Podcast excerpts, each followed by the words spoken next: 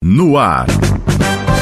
Notícias da hora. O boletim informativo do Tribunal de Justiça do Rio Grande do Norte.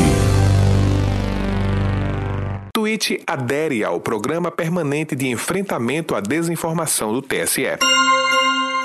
O Tribunal Superior Eleitoral TSE e o Twitch o serviço de streaming de vídeos ao vivo assinaram um acordo de cooperação que define a colaboração da empresa com o Programa Permanente de Enfrentamento à Desinformação no contexto das eleições 2022. O acordo não envolve transferência de recursos entre as partes e tem vigência até 31 de dezembro de 2022. O objetivo é combater a disseminação de conteúdo desinformativo. Para isso, o Twitch se compromete a criar um canal de denúncias de violações de regras e políticas, bem como proibir o uso por pessoas que sejam identificadas como tendo o objetivo de espalhar notícias falsas ou fora de contexto. Conforme o documento assinado, o Twitch também se compromete a agir rapidamente para avaliar eventuais denúncias recebidas, a Corte Eleitoral e o serviço de streaming concordaram em manter aberto um canal de diálogo indicando pontos focais de ambas as partes para a coordenação de iniciativas.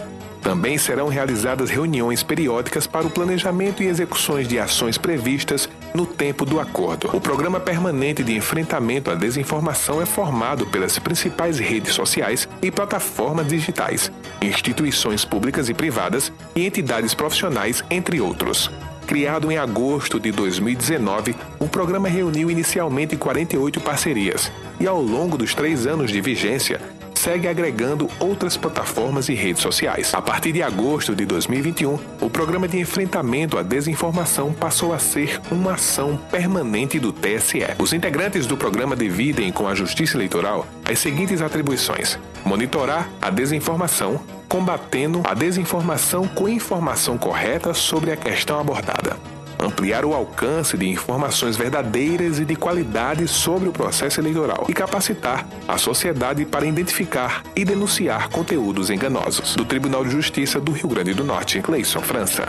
Você acabou de ouvir Notícias da hora. O boletim informativo do Tribunal de Justiça do Rio Grande do Norte.